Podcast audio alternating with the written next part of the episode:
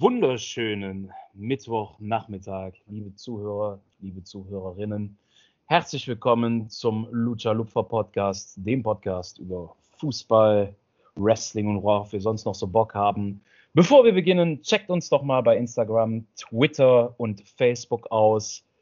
Money in the Bank ist in den Geschichtsbüchern und es war ein einzigartiger Pay-per-View. Es war ein denkwürdiger Pay-per-View und noch so vieles, vieles mehr. Oder Andy, was sagst du dazu? Ja, also denkwürdig auf jeden Fall, einzigartig auch. Ähm, ich, das erste, was mich überrascht hat, war die Länge. Also ich habe den also ich habe es versucht live zu gucken, beziehungsweise mit kleinen Nickerchen auch live geguckt und am nächsten Morgen nochmal nachgeguckt, sozusagen, das, wo ich mal so ein bisschen die Augen zu hatte. Aber es war ja überraschend schnell zu Ende. Also ich glaube, halb vier, zweieinhalb Stunden ging der Pay-Per-View oder so. Insgesamt ohne Pre-Show. Ja, sehr, sehr kurz, aber denkwürdig, wie du sagtest. Und äh, ja, gibt sicherlich einiges, worüber wir sprechen können heute.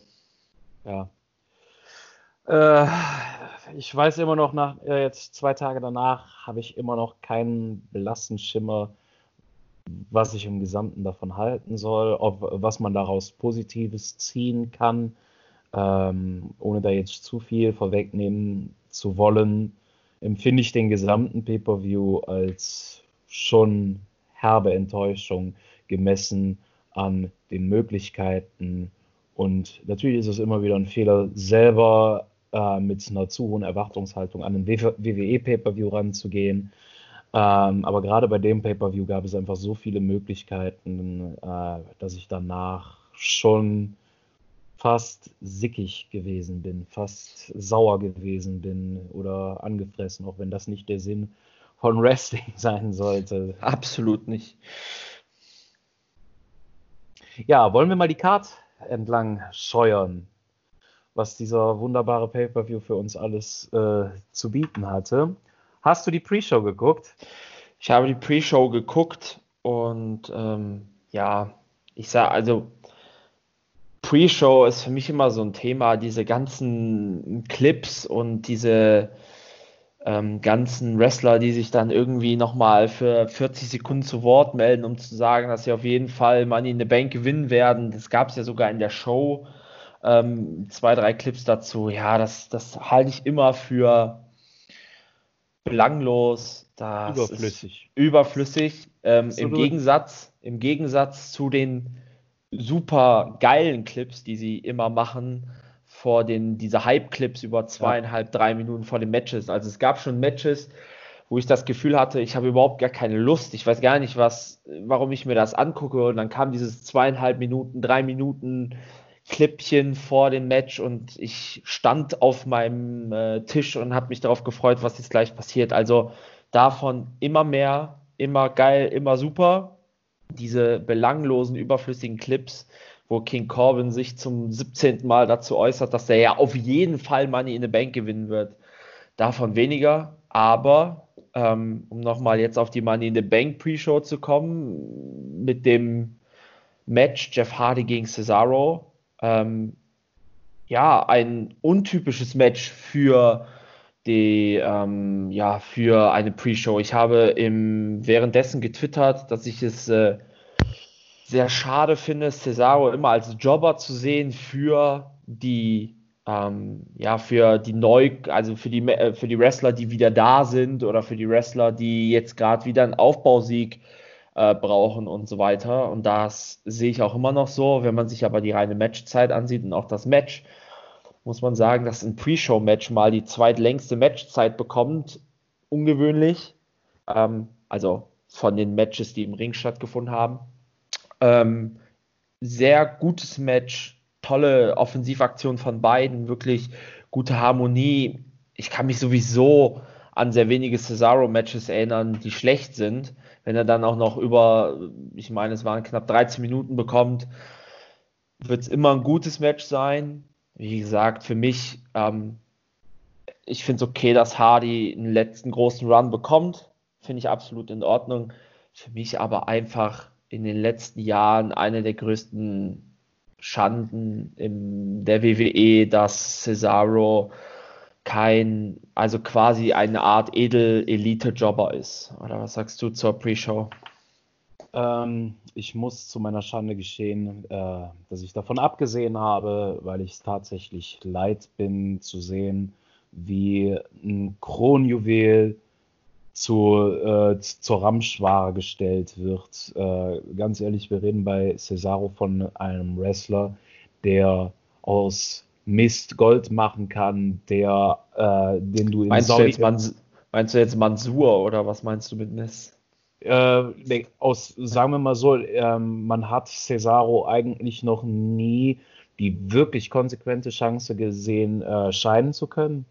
Ähm, und dennoch sind Kritiker und äh, Wrestling-Podcaster, YouTuber und so weiter sind sich alle einig, dass wir bei, äh, wenn wir über Cesaro reden, von einem der besten In-Ring-Performer überhaupt sprechen, von einem der athletischsten Wrestler, von einem Wrestler, der Dinge tun kann, die andere Wrestler nicht tun können oder die nur sehr, sehr wenige Wrestler tun können. Ein äh, Vollblut-Wrestler mit Leib und Seele, ähm, wenn man dazu Regal beispielsweise, äh, Regal hat irgendwann bei, in, in einem YouTube-Interview äh, sich sehr, sehr beherzt über äh, Cesaro geäußert, äh, wie, also so, so quasi diese Cristiano Ronaldo-Geschichten, die es auch gibt, weißt du, dieses äh, immer der Erste am Trainingsplatz und immer der Letzte, der weggeht und so weiter.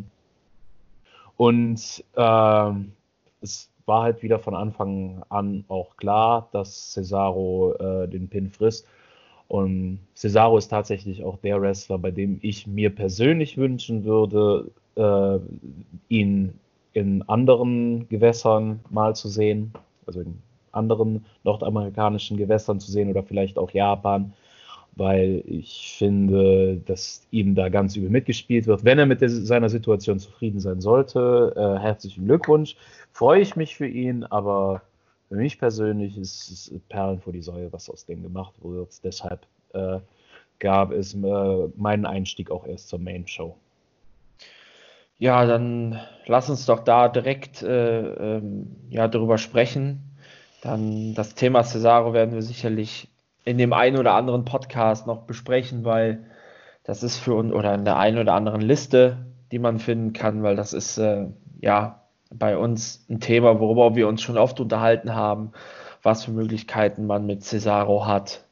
Und ja, da werden wir zur späteren Stunde sicherlich nochmal drauf kommen. Opener war Four-Way Tag, Tag Team. Match. Ja. Genau. Unsere Namenspartner äh, äh, Lucha House Party. Dann, Grüße, äh, Grüße ja, nach Mexiko. New, New Day Miss Morrison, Hey Hey, Ho Ho und Forgotten Sons. Ha, jetzt, hättest, jetzt fast, fast vergessen. ähm, ja, ähm, ich sage, ich fange mal an. Für mich, ich gebe ja immer die, ich mache ja immer die Bewertung bei Instagram von den Einzelsegmenten und dann von dem Großen und Ganzen. Und ich war mir sicher, als das Match angefangen hat, da ich war schon auf 180, ja okay, 180 nicht, sagen wir mal 150 und ich war mir sicher, okay, dem Match werde ich äh, sicherlich keine hohe Bewertung geben, weil diese ganze Tag-Team-Szene bei SmackDown mich einfach so kalt lässt. Es war, ähm, ja, mit, du hast mit, mit New Day ein Tag-Team, was ich sehr feier und was ich mittlerweile auch nicht mehr splitten würde. Es gab die Phase, als Kofi Mania und so weiter war, da habe ich mir sehr gewünscht, dass äh, einer der ersten Programme sein wird, dass Kofi gegen Big E kämpft und einer von beiden turnt, also wahrscheinlich Big E. Ähm, habe ich mir damals sehr gewünscht. Mittlerweile sehe ich, die, äh, sehe ich New Day als Bastion in der Tag Team Division an, wo andere Teams ansetzen können. Und grundsätzlich gefällt mir das dann auch, wenn sowas wie die, wenn so ein Team wie die Forgotten Sons hochgezogen werden. Aber es ist immer, immer, immer Schema X mittlerweile. Es ist Tag Team bei NXT, die kommen irgendwann hoch, vor allem wenn man bedenkt, Forgotten Sons, die waren bei NXT unter ferner Liefen. Ja, die hatten, glaube ich, ein Tag Team Titelmatch bei einem Takeover, aber sonst nie wirklich was in den Top-Sphären mit Undisputed Era oder Street Profits und so weiter zu tun. Werden hochgezogen, kriegen ihr Win gegen die Tag Team Champions und sind im Match drin. Und das Gleiche passiert immer und immer wieder. Und äh, die Matches werden aufgebaut jetzt bei vier Teams, dann kämpfen sie gegeneinander, dann gibt es acht Tag Team Matches, dann gibt es äh, keine Ahnung, äh, dann werden vier einzelne Leute reingeworfen, dann werden die anderen vier aus dem Tag-Team reingeworfen in den Fatal Four-Way, so wie es ja auch mit dem Freeway-Dance war bei WrestleMania. Und es ist einfach belanglos, immer dasselbe, da ist überhaupt keine Story hinter, da ist überhaupt keine Idee dahinter. Ja, selbst zu Zeiten, wo, die, wo das Tag-Team äh, ja, Segment sicherlich nicht so gut war, auch schon in 2006, 7 und 8 war es aber wenigstens so, da kann ich mich noch an Deuce und Domino und an, äh, weiß ich nicht, äh, diese ganzen Tech-Teams auch als M&M debütiert hat zu der Zeit oder andere Tech-Teams, die haben wenigstens mal irgendwie fünf, äh, ja, fünf Videoeinspieler bekommen und dann wurde erklärt, warum die beste Freunde sind oder schieß mich tot und ja, dann hast du wenigstens so ein bisschen Hintergrund gehabt. Forgotten Sons, wenn du kein NXT geguckt hast und verfolgt hast, die sind einfach da. Wie du beispielsweise Michael Cole, der während des, äh, äh, ja, äh, ich habe von vielen Leuten habe ich mir sagen lassen, das, Alter, ja. das ist dein fucking Produkt, das, du kannst nicht einfach, nee, du kannst nicht da sitzen und keine Ahnung haben, wer da gerade im Ring steht. Du, du, und gerade heute noch ähm, wir sind ja, wie, äh, wie Micha gesagt hat, am Mittwoch habe ich noch die neueste Dark Side of the Ring über die Road Warriors geguckt.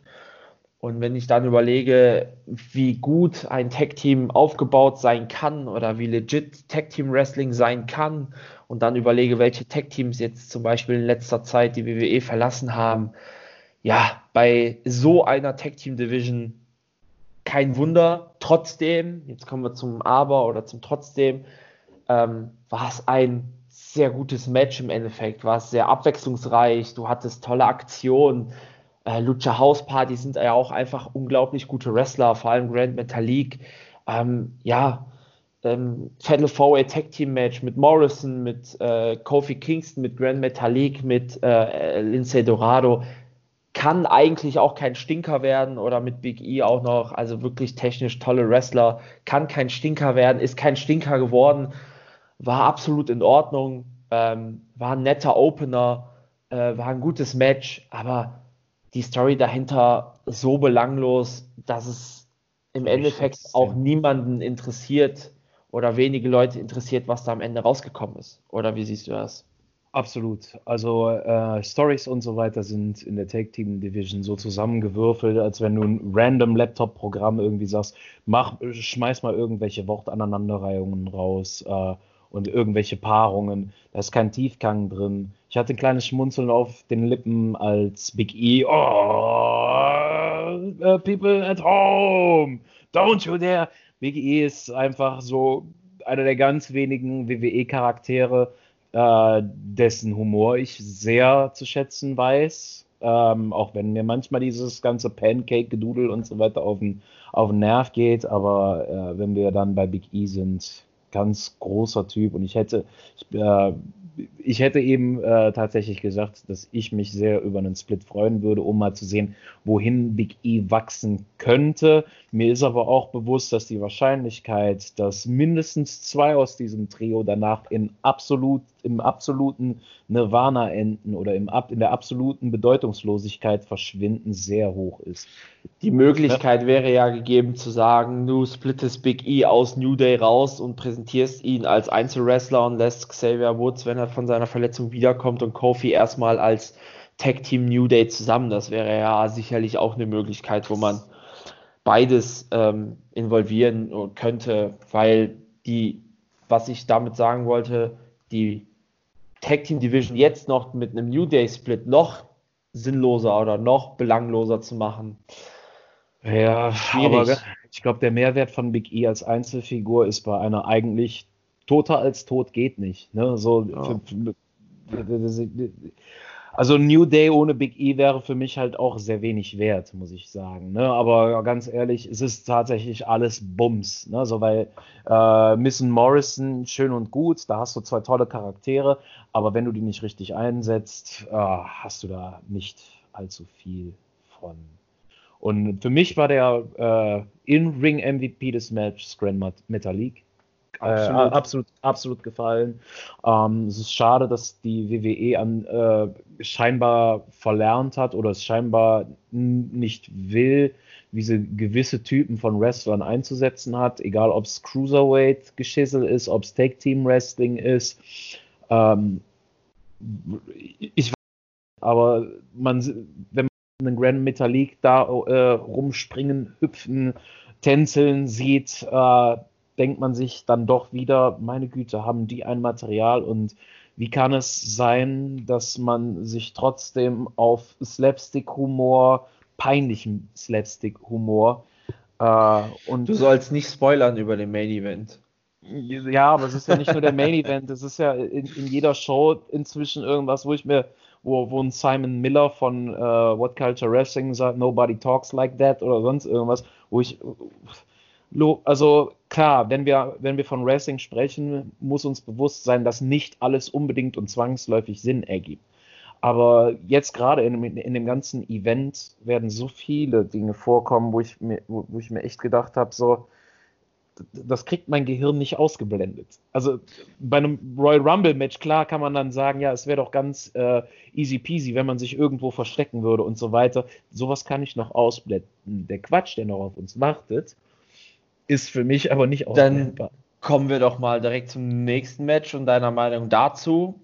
Also angekündigt, um es für die Leute, die es noch nicht gesehen haben, angekündigt war ein Match zwischen MVP äh, zwischen MVP und R-Truth und zwar angekündigt, ich glaube zwei Tage vor Money in the Bank Pay-per-View. Im gleichen Zuge wurde übrigens Cesaro vs. Hardy angekündigt und dann wurde Hardy, äh, das wurde in die Pre-Show gesteckt und das Match nicht. Als beide dann rausgekommen sind, kam Bobby Lashley raus. Es gab ja erst noch einen Basketballwettbewerb. Ne? Also, äh, ja, genau. R-Truth hat ja auch noch ganz viel WhatsApp in die äh, Runde geschrieben. Also R-Truth ist ja auch ein also das ist wiederum so ein Humor, den ich auch sehr gut mitgehen kann, wenn er nicht Absolut. übertreibt.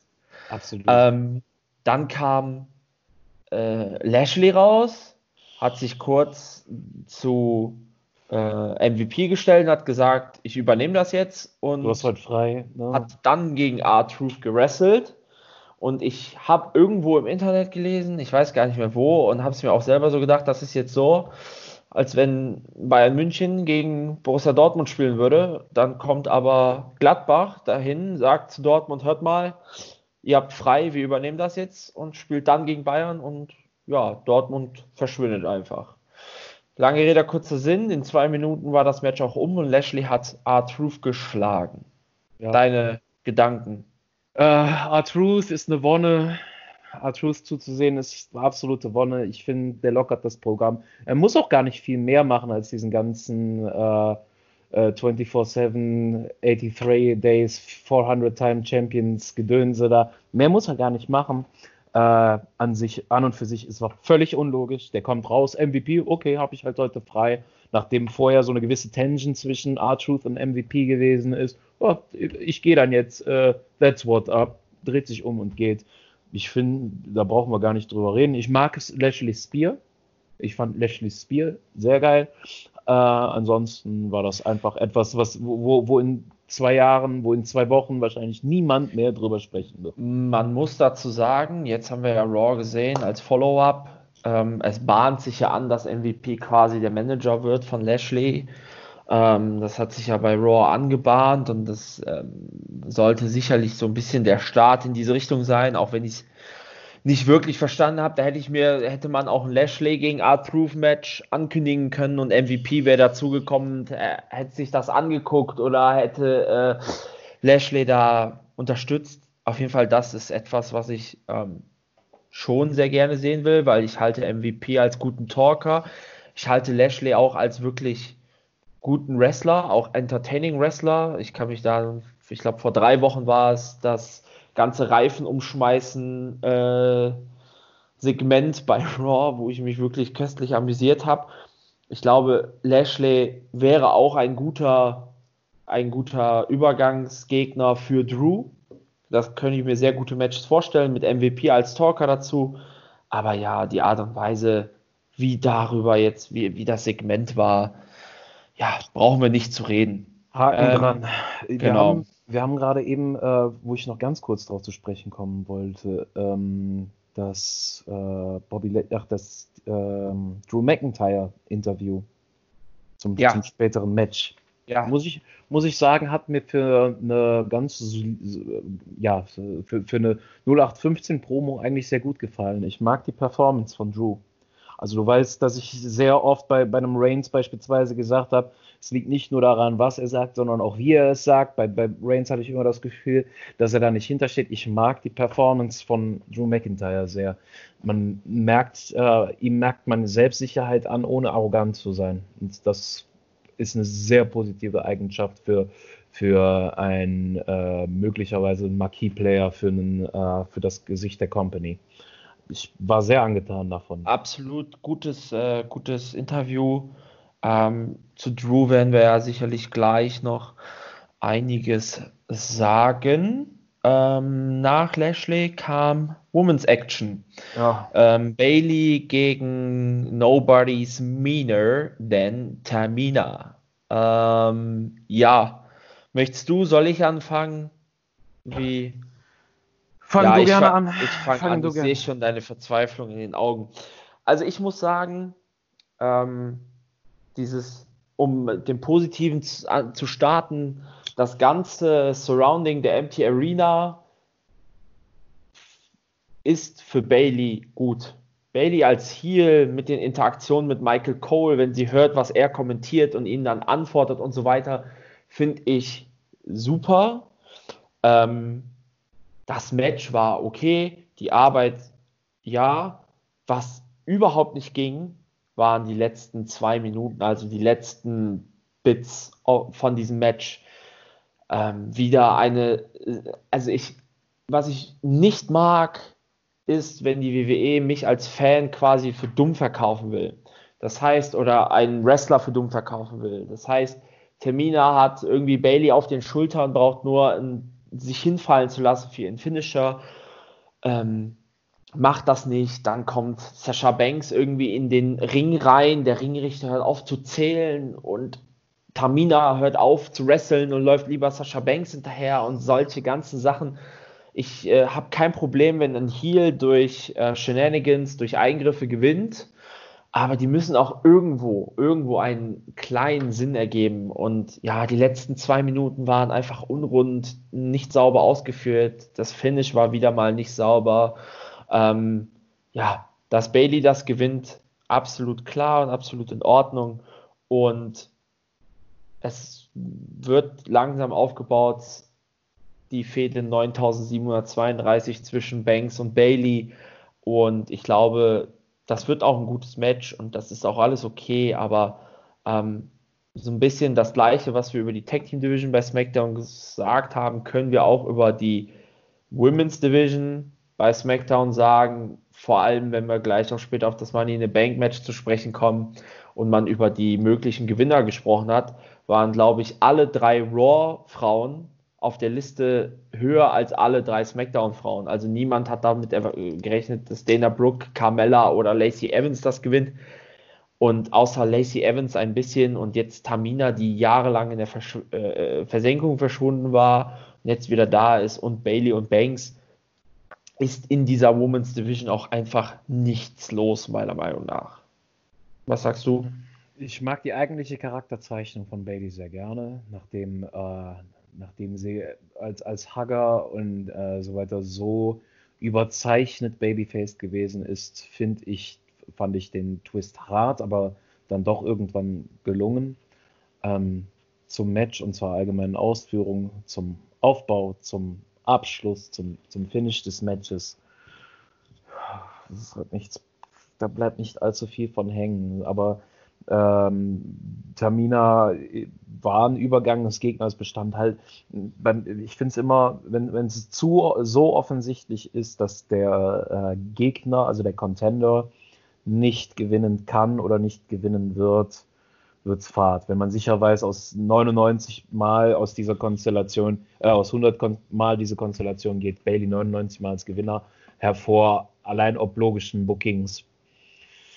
Ja, catcht mich nicht, aber ich finde, da muss, also von meiner Seite aus, ich muss da auch nicht allzu viele Worte drüber verlieren. Ich mag eigentlich Bailey und ich mag auch Sasha Banks. Ähm, ich freue mich, äh, also es könnte eine interessante Pferde werden, falls es dann irgendwann mal wieder zum Split kommt. Ich hoffe, das ist noch ein paar Wochen bis Lenze hin. SummerSlam könnte, äh, könnte man sich halt gut vorstellen. Was ist der eigentlich? In zwei Monaten, ne? Oder drei? August, drei. also drei. Wir ja. haben jetzt als nächsten Pay-Per-View, das wurde auch bei Money in the Bank angekündigt, ist Backlash. Normalerweise ja. wäre Extreme Rules dran, aber es ist nicht Extreme Rules, sondern es ist Backlash, was ja eigentlich dran gewesen wäre nach WrestleMania. Also die Verwirrung ist groß. Also gehen wir mal von Backlash im Juni, von Extreme Rules im Juli und von SummerSlam im August aus. Halte ich für eine gesunde Spanne, bis es dann zum Bruch zwischen den beiden kommt. Und dann hast du eine äh, angenehm, angenehme Konstellation mit angenehmem Aufbau für SummerSlam, für den SmackDown Women's Title. So, aber möchtest du dazu noch irgendwas sagen? Nein, können... du kannst gerne mit dem nächsten Match weitermachen und. Als nächstes kam, glaube ich, dann das Rollins-Video. Ne? Ja. Das, das äh, Seth Rollins Promo. Seth Rollins Promo. Ja. Ich weiß bei Seth im, äh, ich, ich weiß bei Seth nie, wo ich genau dran bin, weil ich da irgendwie biased bin. Äh, ich war ein ganz großer Fan von dem Jungen im Shield. Alles, was danach passiert ist, bevor dann, äh, bevor ich seinen Twitter-Account entdeckt habe, äh, der Heel-Turn war notwendig und hat mir auch gut gefallen und so weiter. Ich weiß aber bei den Promos oft wirkt das alles sehr überspitzt, sehr äh, an the Monday Night ja, und weiß ich nicht. Also ich, da fehlt mir irgendwie das Je ne sais quoi, sagt man ja so schön, ne? Ja, ähm, ich muss zugeben, um jetzt mal allgemein nochmal auf diese ganzen Clip-Geschichten zu kommen, ähm, das nervt mich total in so einem Pay-Per-View. Ich verstehe, dass man irgendwie einen Break braucht zwischen den Matches und irgendwas macht, ähm, um, keine Ahnung, Nachos aufzufüllen oder sonstiges. Aber diese Clips, diese 45 Sekunden, eine Minute Interview-Clips, wo dann nochmal gesagt wird, was in dem Match gleich passieren wird und warum und weshalb, das ist für mich absolut nichts. Also wie gesagt, macht mir die Videos, gebt mir schöne zwei, zweieinhalb Minuten Promo-Videos über die Geschichte, warum es zu dieser Fehde gekommen ist, ähm, schöne Musik drunter, ja, hast du tolle Clips, alles wunderbar, aber dass wir jetzt in einem zweieinhalb Stunden Pay-Per-View zwei Interviews hatten und zwei irgendwelche mit Handykamera gefilmten, ähm, zwei mit Handykamera gefilmten Sketches von Money in the Bank Contender äh, oder ich, was weiß ich, vielleicht sogar noch mehr. Das geht mir so auf den Sack, das ist, das möchte ich nicht. Das möchte ich einfach nicht und deshalb werde ich gleich meine Meinung beim Match zu Rollins äußern, aber ich nehme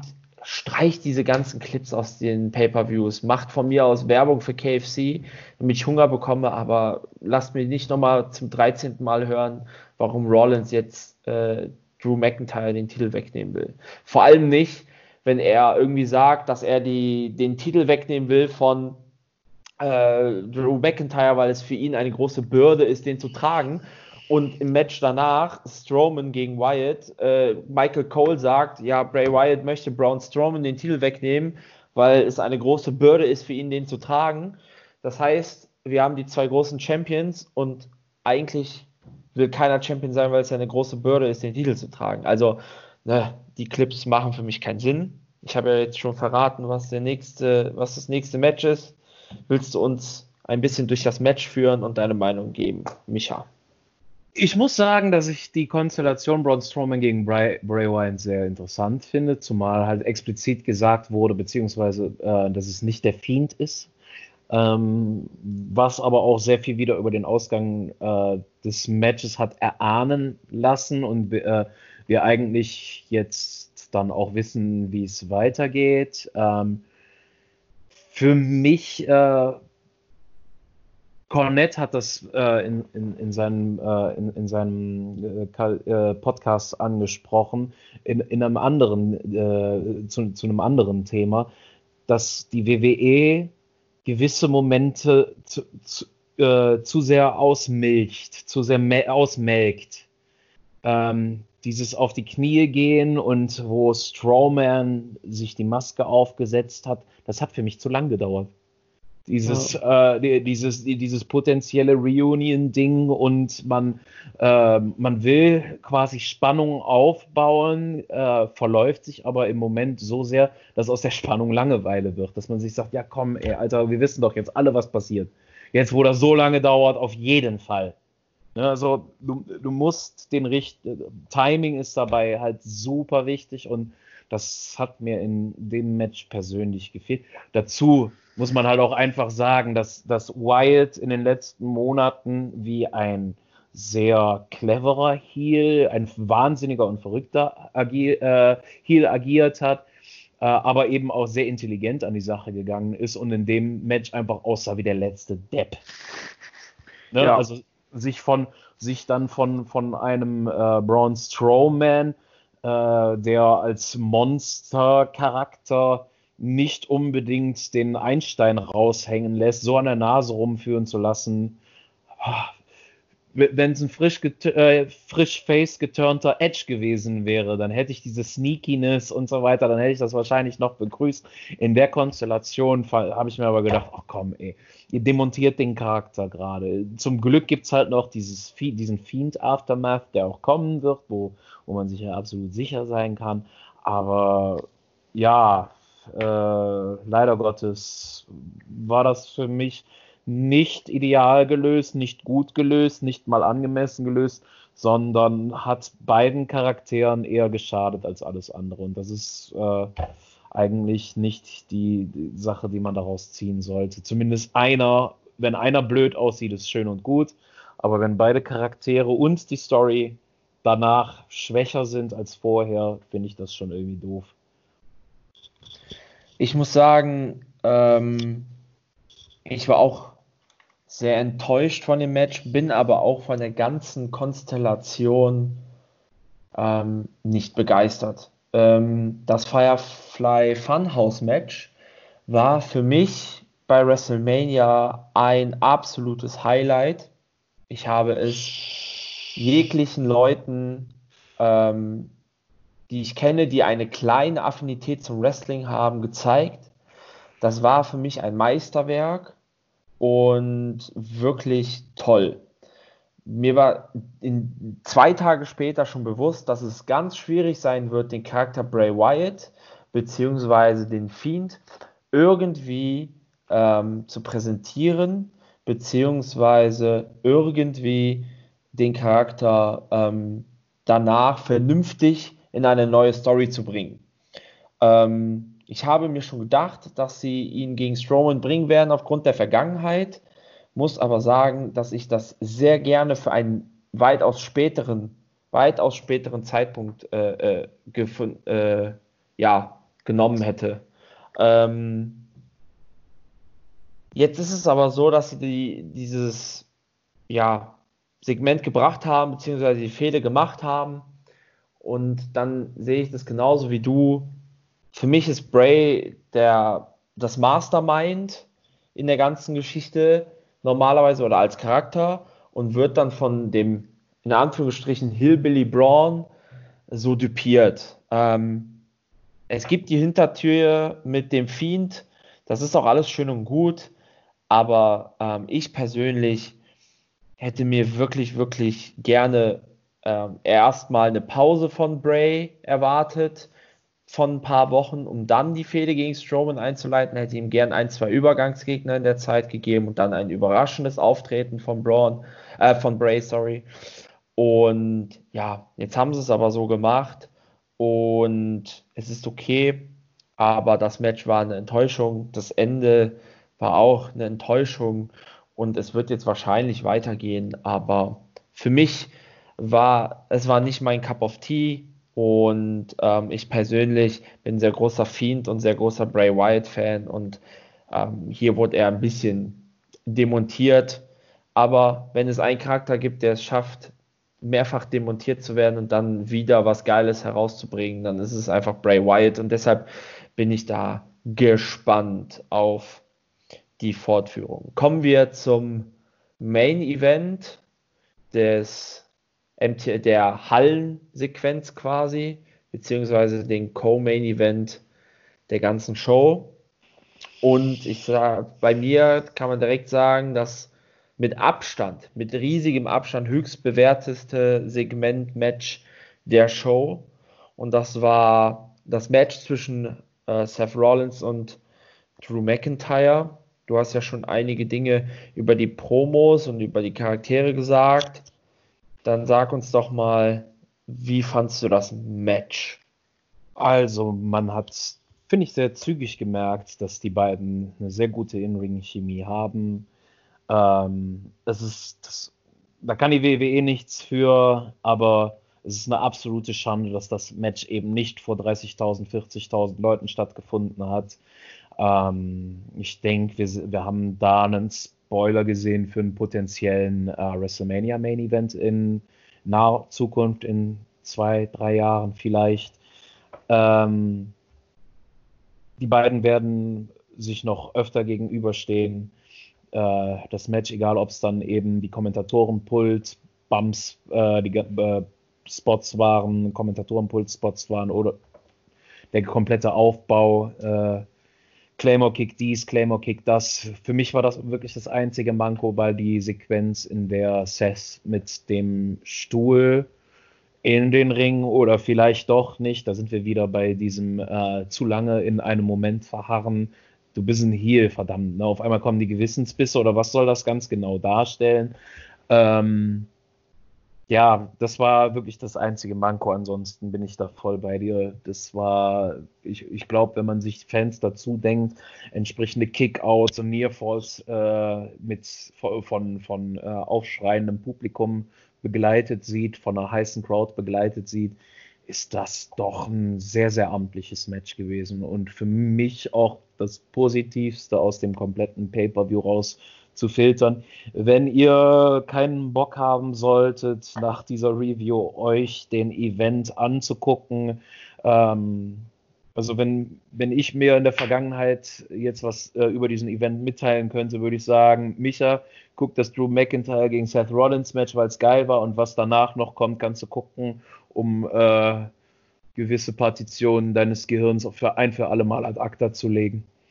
Ähm, ja, zu dem Match, super Match. Kann ich, was, was, was soll ich da? Es war ein sehr, sehr schönes Match, ein äh, kurzweiliges Match mit 20 Minuten, nicht zu kurz und nicht zu lang, die genau entsprechende. Äh, ich war sehr zufrieden mit dem Match und äh, da geht keiner als krasser Verlierer raus. Dieses Handshake-Segment zum Ende lässt mich ein bisschen befürchten, dass man mit Drew in die Richtung äh, Everybody's Darling Face wollte oder hat mich befürchten lassen. Und äh, dann, was jetzt wohl dann bei Raw auch wieder ad acta gelegt worden ist, nachdem der da äh, äh, ganze Völkergruppen dezimiert hat. Ne? Ja. ja. Aber äh, wenn ich eine Sache positiv damit rausnehmen soll, ist, äh, ist es halt nicht. Also nach jedem Match jetzt ein Handshake von dem brauche brauch ich beispielsweise nicht. Ich brauche keinen aalglatten Drew McIntyre. Na, also da, dazu ist er eigentlich zu kernig. Äh, nehme ich so auf und äh, sehe das ein bisschen anders. Ich muss sagen, gerade dieses ähm, Handshake-Segment hat mir wirklich sehr gut gefallen. Gerade dieses ähm, ja, wir haben uns jetzt 20 Minuten die Köpfe eingeschlagen und ich zeige dir meinen Respekt. Ich habe dich besiegt, aber ich zeige dir meinen Respekt für ein geiles Match. Das gefällt mir immer richtig gut. Und die Darstellung, es war jetzt nicht dieses John Cena, ich besieg dich in ein paar Minuten und heb dann deine Hand und hier applaudiert für Sami Zayn, weil es ja so ein toller Typ, aber ich bin ja viel besser und möchte ihn ein bisschen von meinem Spotlight geben, sondern es war halt, ich Kämpfer Drew McIntyre, habe Kämpfer Seth Rollins in dem super Match geschlagen und er hat kein Hintertürchen gewählt. Ich habe wie immer ehrlich gekämpft und es war einfach ein ehrlicher Fight und gut ist. Deshalb die Darstellung gefällt mir sehr gut. Ähm, auch dieses, ja, der Moment war vielleicht ein bisschen lang, aber auch dieses, ähm, ich gehe jetzt in den Ring und äh, ich nehme den Stuhl mit und nee, ich möchte ihn fair und ehrlich besiegen, das fand ich super. Ähm, ja, ich bin großer Fan von Drew McIntyre ab momentan. Und ja, so wie es bei Raw weiterging mit Seth, mal sehen, was in welche Richtung das geht, aber auch das ein interessanter Charakter im Moment und ja, für mich mit Abstand das Beste an diesem Pay-per-View. Da würde ich dir auch nicht widersprechen. Es, wie gesagt, das einzige Manko war für mich eben eine Vermutung zum Ende des Matches und die Stuhlsequenz, das hat mir einfach zu lange gedauert wieder. Ne? Also ich finde manche Dinge, die, die, brauchen nicht dieses Überdramatisierte. Klar ist Wrestling Show, Entertainment, klar ist das alles auch Drama, aber nicht jede Emotion muss so ausgerancht werden, als wenn man, äh, als wenn man quasi den Kommentatoren, äh, den Kommentatoren Platz lassen müsste, zu erklären, was die jetzt gerade, was gerade in ihren Köpfen vorgeht. Und ich denke mir dann so, ja, das, da hätte man auch einfach ein bisschen konsequenter sein können, ein bisschen rougher. Wir sind immer noch in einem Kampf. Ne? Ja. Also, ja.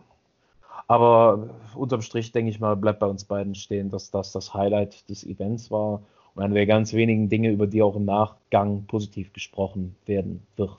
Also wir reden da von einem äh, Match meiner Meinung nach, was so bei WrestleMania äh, wenn das so bei WrestleMania stattgefunden hätte, unter, unter den derzeitigen Voraussetzungen, sicher auch zu den Top 3 Matches gezählt hätte. Definitiv. Ja, dann wollen wir doch mal zum Main Event of the Night kommen, äh, dem Men's and Women's. Endlich, endlich, endlich. Unendlich kam es einem vor. Uh, Money in the Bank, Climb the Corporate Ladder. Match. Und was äh, nach dem. The risk is worth the reward. Boah, ey.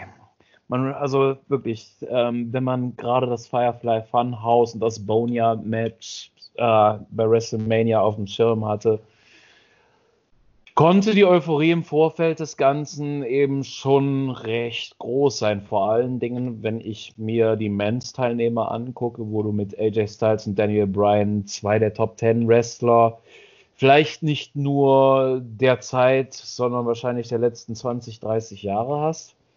Dazu dann noch äh, mit Alistair Black, den Prospects. Rey Mysterio kannst du halt auch in diese Liste der wahrscheinlich 20, 30 besten Wrestler der letzten 20, 30 Jahre nehmen. Otis, so ein bisschen, äh, ja, ich, ich hätte jetzt fast gesagt, so der Außenseiter, Corbin äh, für die ein oder andere Heel-Anekdote, für das, die ein oder andere Heel-Note mit von der Partei und äh, ja, mal gucken, wie die, oh, ist in Connecticut, gibt es da die Todesstrafe eigentlich für Mord, für Doppelmord? Doppelmord, das ist halt die Frage, ne? Aber äh, wie wir ja bei Raw mehrfach gesagt bekommen haben. Gab ein zweites es gab Dach. ein zweites Dach, aber die, also wenn wir kurz darüber als erstes sprechen wollen, die haben das über mehrere Episoden geteasert und haben Corbin sogar sagen lassen, dass der Rey Mysterio vom Dach werfen wird. Das hat er dann auch noch gemacht. Und ja, dieser Spot hat ja überhaupt keinen Benefit gezogen. Äh, also, wenn sie Corbin als Killer darstellen wo hätten wollen, ja, dann hätten sie niemals sagen dürfen, dass das irgendwie eine Leiter drunter war und hätten ihn auch nicht äh, eine Hantel in einen Spiegel werfen sollen, wo nachher geguckt hat, als wenn er ein achtjähriger Junge wäre, der beim Fußballspielen eine Vase zerschossen hat im Hausflur und gleich irgendwie Hausarrest bekommt. Und ähm, ja, also dieses ganze Aufbau von diesem Spot plus Ausführung plus Ende, also ja, plus dem ganzen Nachgang macht einfach, wie so vieles in diesem Match keinen Sinn. Punkt. Es hat keinem was gebracht. Es hat keinen Unterhaltungswert für die Leute zu Hause gehabt. Ich war weder erschrocken noch amüsiert davon. Ähm, man hat auch noch beim Abhängen des Koffers von Asuka gesehen, dass da unten eine Matte liegt, relativ deutlich. Also, egal was versucht wurde mit diesem Spot, es hat einfach nicht funktioniert. Ja. So wie das ganze Match meiner Meinung nach nicht funktioniert hat. Angefangen bei eben, äh, bei, ich fand die Einzelvorstellungen, dass, äh, dass jeder seine Einzelvorstellungen, seinen Moment hatte. Die Männer im Gym, äh, die Frauen in der Lobby. Das fand ich noch gut gelöst, bis dann Asuka oben stand Lass und alle. Ganz kurz, ich möchte da, da direkt reingrätschen. Die haben, wenn ich mich nicht irre, ich habe nicht jede SmackDown, nicht jede Raw-Sequenz geguckt. Aber ich meine, wenn sie jedes Mal über dieses Match gesprochen haben, haben sie gesagt, beide oder alle starten in der Lobby und müssen sich nach oben kämpfen. Dann kommt das Match. Ich finde das mit den Einzel-Introductions auch okay. Dann kommt, dann startet das Match und das eine startet schon im ersten Stock weil das Gym nun mal im ersten Stock ist. also, das, da habe ich, das ist nur eine Kleinigkeit, aber ja, ich wollte dich nicht unterbrechen. Ja, es ist in der Summe, es ist halt alles äh, Logikmängel, ne, so irgendwie, wie, wie viele Stockwerke hat das Gebäude? Fünf? Vier. Vier, Vier glaube ich. Vier. Das heißt, wenn du die Treppe hochrennst und ungebremst hochrennst, bist du in einer Minute oben. Ja, wir beide jetzt nicht, aber wir ähm, werden schneller unten, ja. Wieder, aber äh, ja, ich sagte aber direkt die nächste Sache zu dieser Asuka-Geschichte. Die, der Spot am Anfang war okay, dann läuft sie in den Aufzug, steigt in den Aufzug, man sieht, wie der Aufzug hochfährt, man sieht parallel, wie sich die Mädels darum streiten, auf dieser Treppe hochzugehen. In meiner Logik ist ein Aufzug schneller als sich bekämpfende Menschen auf einer Treppe was hat die denn gedrückt? Hat die Keller gedrückt? Hat die gedrückt, dass die im ersten Stock aussteigen will? Oder was hat die in diesem Aufzug gedrückt, dass die langsamer war als die Menschen, die sich kämpfenderweise die Treppe hoch geboxt haben? Naja. Vielleicht das, musste sie ja ihre Notduft verrichten und ja. hat sich gedacht, vielleicht war ihr das ja peinlich oder sonst irgendwas. Jedenfalls, ähm, Versuchen da sind wir, wir genau, da sind wir halt, wir sind halt genau da, äh, das, das, ist ja relativ am äh, Anfangssequenz, ja. aber wenn, wenn, wir das Ganze halt umgreifen, äh, ist das genau das, was ich zu Beginn des, äh, des Podcasts gemeint habe, als ich gesagt habe, ich kann mit gewissen Logiklöchern, mit gewisser Mangellogik kann ich leben. Ich kann vielleicht auch damit leben, dass äh, nicht jemand dann direkt die Treppe hochstürmt, wie ein, weil ungebremst, wenn du ungebremst und äh, äh, einmal irgendwie durch bist und dich keiner mehr aufhalten kann, die Treppe hoch, bist du in maximal zwei Minuten als sportlicher Mensch vier Stockwerke hoch.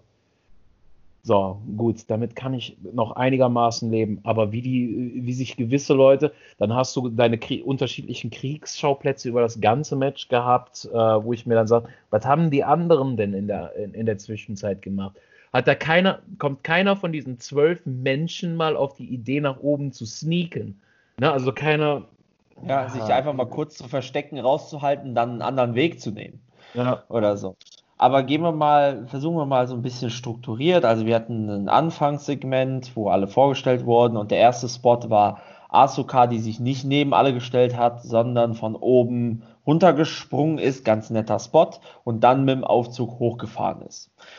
Sie ist dann gleichzeitig mit den anderen Frauen im ersten Stock angekommen und dann wurde weiter gebettelt, während die Männer im Gym angefangen haben. Im Gym gab es jetzt ähm, ja, den, ein paar ganz nette Spots mit Rey Mysterio, der sich da ähm, auf der Dip-Maschine ein bisschen rumgehangelt hat, ein paar Headsets verteilt hat. Es gab diesen Corbin-Spot mit dem Spiegel Und ja, was war dann der, der Hauptspot im Gym? War Otis. Oh. Body, Otis, Daka. Der dann sich dazu entschlossen hat, ich bin mal clever, nehme eine Hantelstange mit 100 Kilo und lege diese auf AJ drauf, dann kommt er ja nicht mehr weg. Was man aber leider in diesen ganzen Clips gesehen hat, ist, dass diese Hantelstange ungefähr 40 bis 60 Zentimeter Spiel hatte zum Körper von AJ Styles, wenn der seine Hände weggenommen hätte. Also er hat sie ja mit der Hand gehalten. Also der hätte diese Stange einfach runterrollen können. Und dann wäre er weg gewesen, was er ja auch irgendwann gemacht hat, weil er ja irgendwann wieder im Match war. Also kann es nicht so schwierig oder denkst du, dass Anderson und Gallows ihm nochmal geholfen haben, weil er hatte ja auch ein OC-T-Shirt an. Aber ich, ich, kann mir gut vorstellen, dass äh, ja, AJ Styles, wer AJ Styles äh, In-Ring-Arbeit kennt, der weiß, dass er nicht so gutes Körpergefühl hat. Vielleicht hat er sich für fetter gehalten, als er eigentlich ist und hat deshalb gedacht, er kommt unter der Stange nicht weg. Ah, boah, das war, wie gesagt, das sind, das sind so diese Momente im Wrestling, wenn du das jemandem zeigst, der skeptisch gegenüber Wrestling ist, dann sagt er, was guckst du da für eine Scheiße? Also, ne, genau, und, und das sind die Momente, die ich bei der WWE einfach vermieden haben möchte. Klar lassen die sich nicht immer umgehen, aber gerade sowas, man hat halt gemerkt, über das, das ist so Vince McMahon-Humor, glaube ich. Also so stelle ja. ich mir den Vince McMahon-Humor auf und äh, ich glaube, das ist das, das, worauf er sich am meisten gefreut hat in dieser Corona-Krise. Äh, oh, ich kann bei diesem Match, kann ich meinen ganzen humorfreien Lauf lassen. Eine Essensschlacht, kommen wir ja auch noch zu, eine Essensschlacht. Ja. Oh. Dann drei Segmente, die wir noch mal ganz, die ich einmal ganz kurz überskippen will, damit Richard. wir sie mal genannt hatten. Wir hatten Rey Mysterio, der im Klo Brother Love Pritchard getroffen hat. Wir hatten ähm, Doink, also Fake einen Doink. normalen Mitarbeiter, der sich wie irgendwie wie Doink angezogen hat und aber überhaupt nicht aussah wie Doink und auch überhaupt nichts gemacht hat. Und wir hatten John Laurinaitis, People Power, der in seinem Scooter der Schlussphase seiner General Manager Zeit durch die Kantine gefahren ist und Otis in der Kantine getroffen hat. Also drei Segmente, die weder witzig waren, noch einen Sinn hatten noch irgendwas, nur da waren. Ähm, ja, und das, da müssen wir auch, glaube ich, nicht weiter drüber sprechen, wenn ich das äh, aus meiner Sicht äh, sagen kann. Ähm, worüber wollen wir sprechen? Sprechen wir als nächstes darüber, dass Dana Brooke eine Art Multimillionärin eigentlich kurz war, oder? Ja, aber dann ja von äh, zum Glück gibt es ja Stephanie McMahon, die jeden Charakter in der WWE wieder auf den Boden der Tatsachen zurückholt. Zum und Glück. Äh, zum Glück gibt es sie, äh, dass sie jedem Talent auch äh, direkt äh, zeigt, wo ihr Platz ist, nämlich im Staub. Es ist äh, dieses mal davon abgesehen, dass ich die Tatsache, dass sie dann da quasi irgendwie per Video zugeschaltet worden ist und einfach auch nicht in demselben Raum gewesen ist, ja. äh, do, mein, mein, mein Gehirn halt wieder echt beleidigt hat.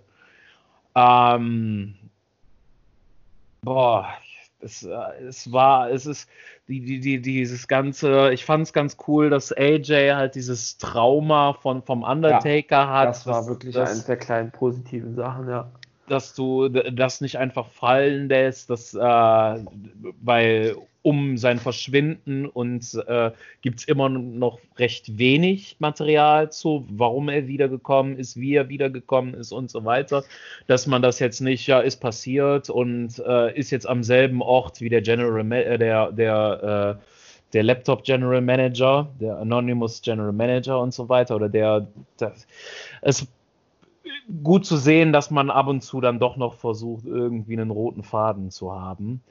Ähm, ja, ansonsten, Wobei man ja sagen muss, dass er bei Raw ja gesagt hat, er hat ja das Boneyard-Match bestimmt und äh, da gibt es ja gar keine Regeln für, also hat er auch nicht verloren und natürlich ist er einfach wieder da. Also trotzdem ganz nett, dass darauf noch ein Querverweis kam. Ja.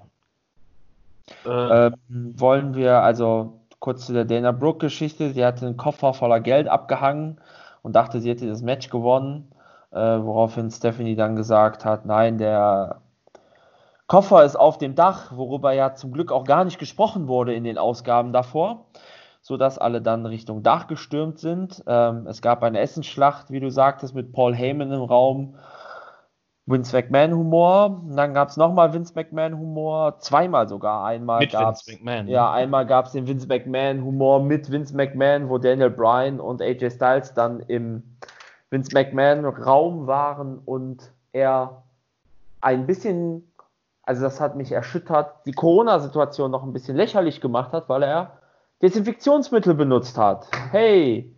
Also. Ähm, clever, clever. Also ich. Cleverer Gag ja, super Gag von einem Unternehmen, was seit Wochen und Monaten das Risiko in dem schlimmsten Land der Corona-Krise für die Wrestler immer hochhält, aber Hauptsache Vince McMahon desinfiziert sich die Hände, nachdem zwei Wrestler in seinem Raum waren. Super Gag, will ich auch gar nicht näher drüber sprechen, sonst werde ich sauer. Und dann gab es noch einen letzten Gag, bevor alle auf dem Dach waren, beziehungsweise nicht alle, weil manche sind nie am Dach angekommen, Shayna.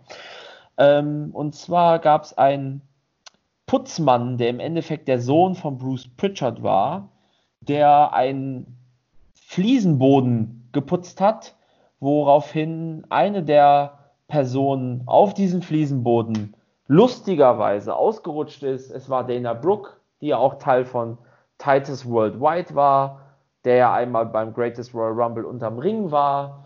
Hahaha, ha, ha, witzig, witzig. Und damit war sie auch raus aus dem Match.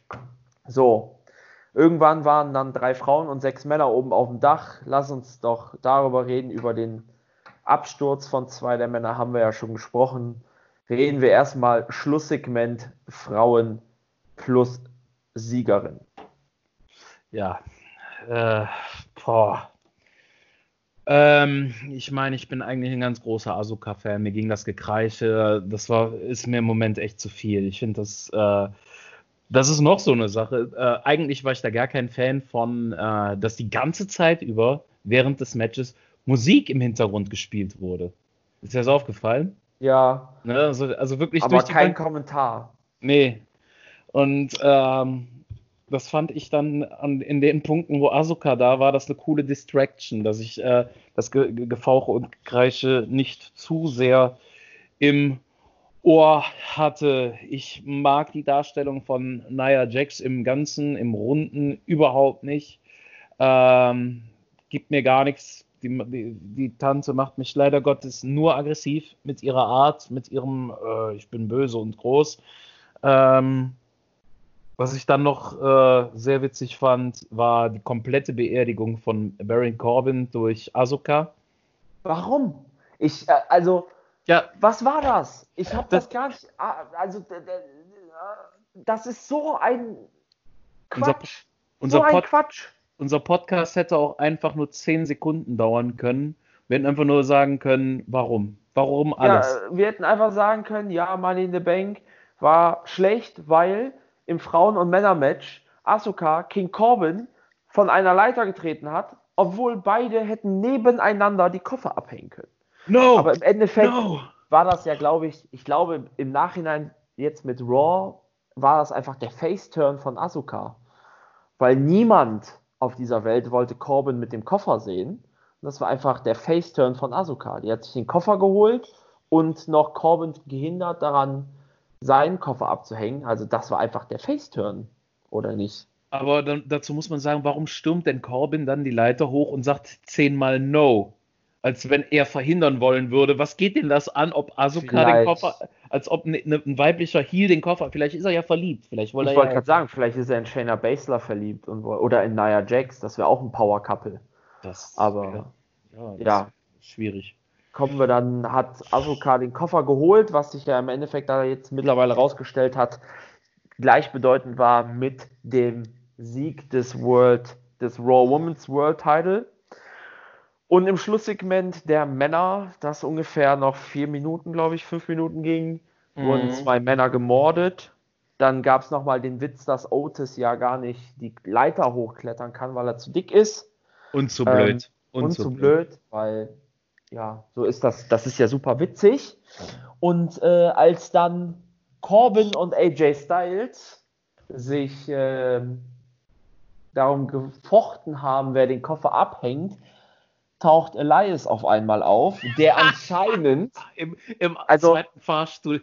Ja, also man muss sich jetzt mal die Möglichkeiten überlegen. War es, es war ja dunkel, das heißt entweder er wusste ganz genau, wann das Match stattfand und kam dann mittags rein in die Headquarters, hat freundlich gewunken und hat sich dann zum Dach bringen lassen und sich da hingelegt. Oder er war da schon mehrere Tage. Oder er hat einen ganz eigenen Weg gefunden, nachdem das Match stattgefunden hat und hat damit gezeigt, wie viel schneller man hochkommen kann. Ja. Oder, oder, oder, oder er ist geflogen oder er ist, hat sich absetzen lassen von einer Drohne. Auf jeden Fall war er da und hat Corbin daran gehindert, den Koffer abzuhängen.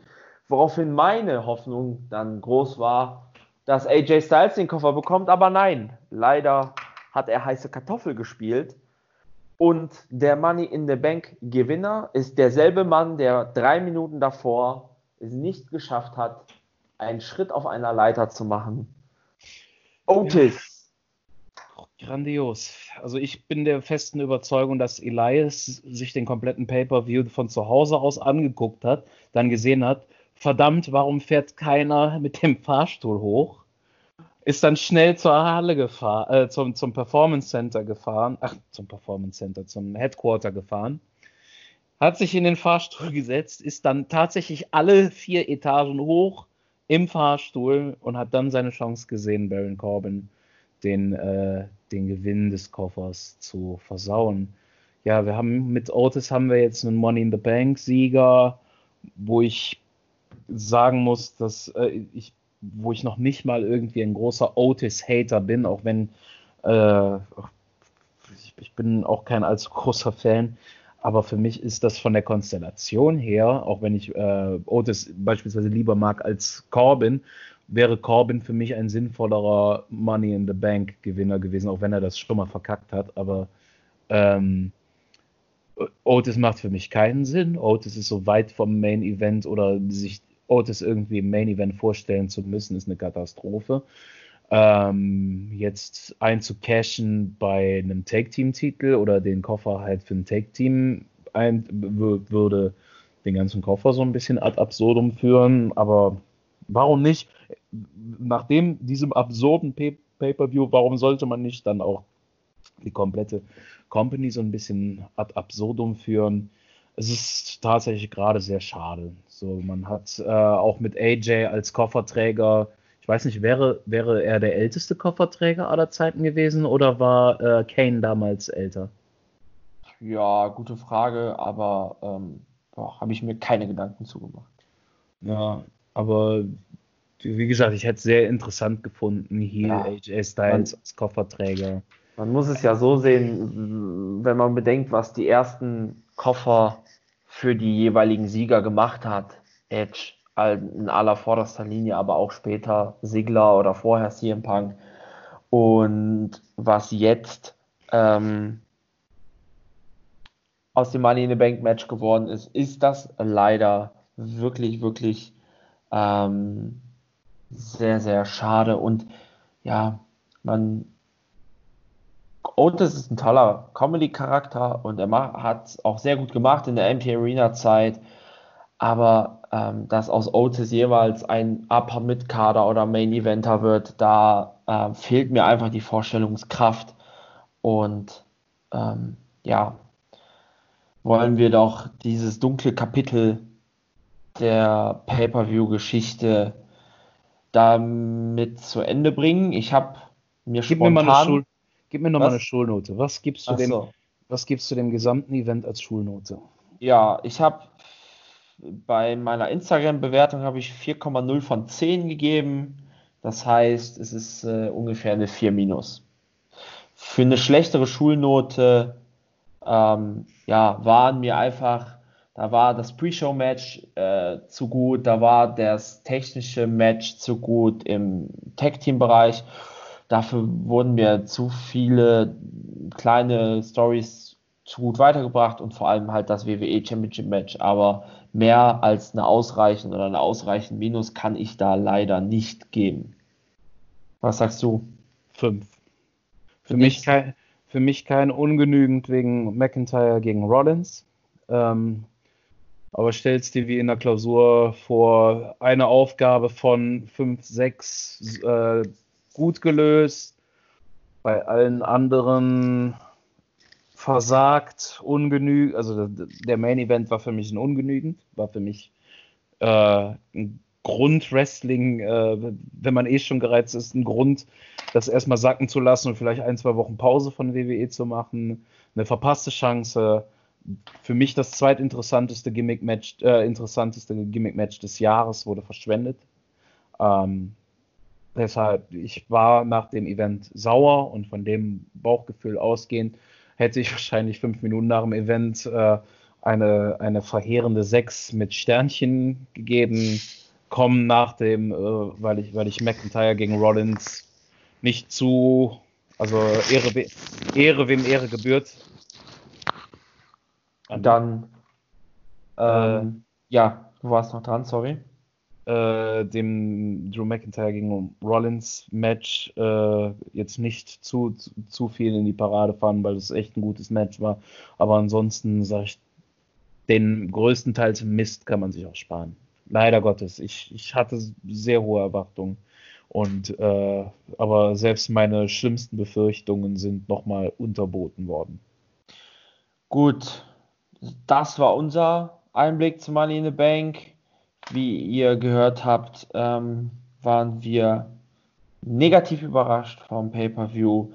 Sagt uns doch auf den Social Media Kanälen wie Twitter, wie Instagram oder Facebook unter Lucha Lupfer, wie ihr den Pay-per-View fandet. Ähm, ja, freut euch auf unsere nächsten Podcasts. Wir werden demnächst über weitere Pay-per-Views oder den Bundesligaspieltag oder andere Spieltage diskutieren, über aktuelle Geschehnisse, aber auch nochmal allgemeinere Podcasts zum Thema Fußball und Wrestling führen. Ich wünsche euch alles Gute in der aktuellen Zeit. Michael wünscht euch alles Gute in der aktuellen Zeit. Au revoir. Und wir hören uns bald wieder. Macht's gut.